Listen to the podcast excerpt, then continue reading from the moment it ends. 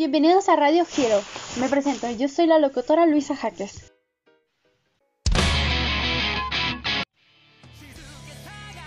Y yo soy Brian Martínez, su otro locutor. Y hoy presentaremos Headcanons de Boku no Hero Academia. Uno de los animes que últimamente ha tomado mucha popularidad y que nosotros nos consideramos parte de los fans.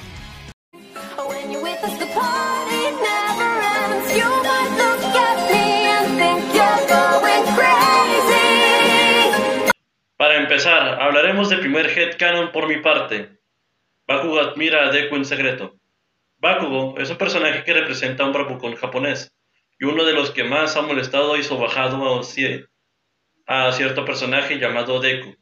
Esta teoría plantea que debido a que hay portadas y momentos en los que pareciera tenerle envidia, pero perspectiva, una perspectiva más lógica sería la de una admiración secreta por no rendirse y ser el sucesor del héroe número uno y el símbolo de la paz.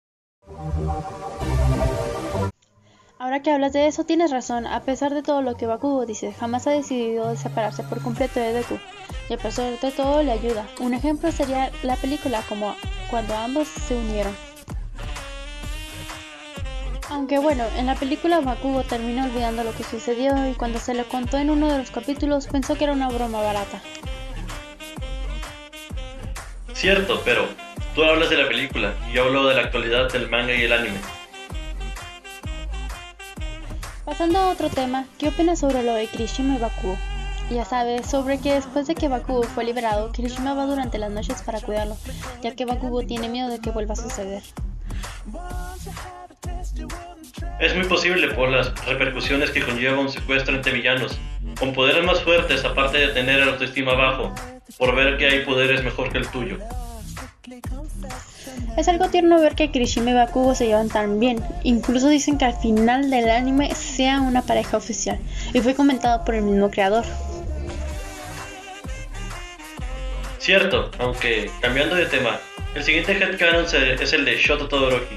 ¿Y por qué le gusta el soba templado? Ni muy caliente ni muy frío. Eso no lo sabía. ¿Por qué lo prefiere de esa forma? Debido a su tramo por el agua caliente, y como no le gusta tener algo caliente cerca de su cara. Algo así me imaginaba, ya sabes, últimamente las cosas para todo que han sido cada vez peor. En la actualidad del manga está peor, al saber que uno de los hijos Lamentablemente será así para el pobre de Todoroki. Bueno, cambiando de tema, ¿qué piensas sobre que Kaminari se electrocuta, por así decirlo, a sí mismo cuando se siente triste? Podría ser, ya que recordemos que son adolescentes con una gran presión debido a ser héroes. Realmente es algo triste que ellos tengan esos problemas. Aparte que en la serie nunca se ha visto algún psicólogo. Lo único que se ve que se curan son las heridas externas. Últimamente la salud mental de la clase 1 ha, estado empeorando en cada episodio. De hecho, los mismos estudiantes ya tienen traumas, inclusive antes de entrar a la UV. Es realmente terrible, pero bien, terminamos con esta emisión por el día de hoy. Esperamos que les haya agradado.